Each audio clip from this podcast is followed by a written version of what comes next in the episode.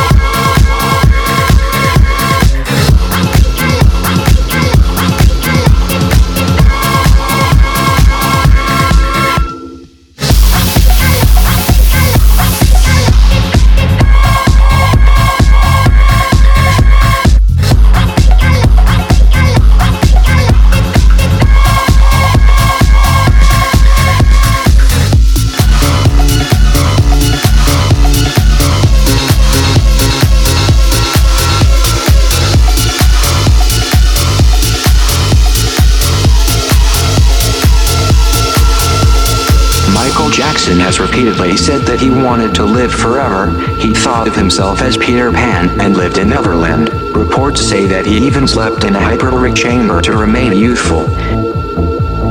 He was also a vegetarian and only had one meal a day to extend his life. Michael is known for having done yoga and meditation. Given all this, he was a health conscientious person. So why on earth would he do a drug overdose and kill himself with prescription drugs? The truth is that this was all set up, all set up, all set up, all set up, all set up, all set up, all set up. Michael Jackson is not dead.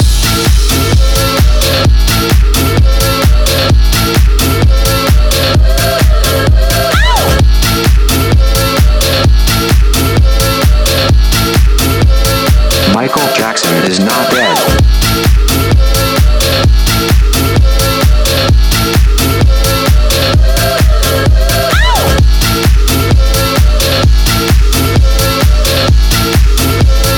Michael Jackson is not dead. Lisa Marie Presley has said that Michael Jackson had told her exactly how he would die years before. So this is something that Michael had been planning for a long time. He was just looking for the opportunity to pull it off. Michael Jackson wanted to know how the world would react to finding out that he had died. Michael Jackson is not dead.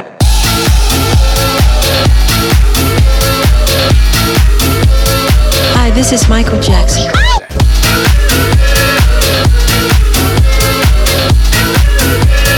Hi, this is Michael Jackson.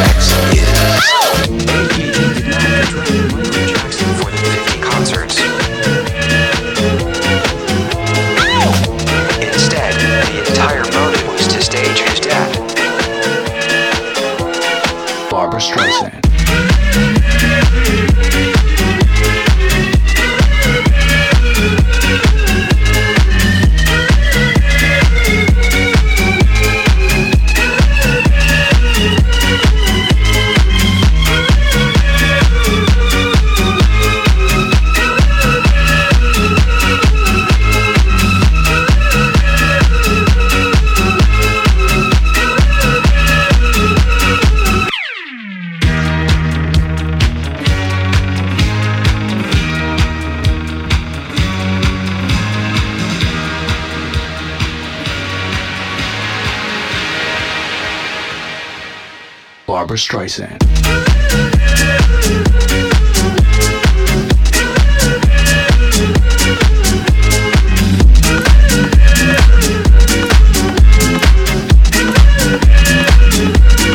Barbra Streisand.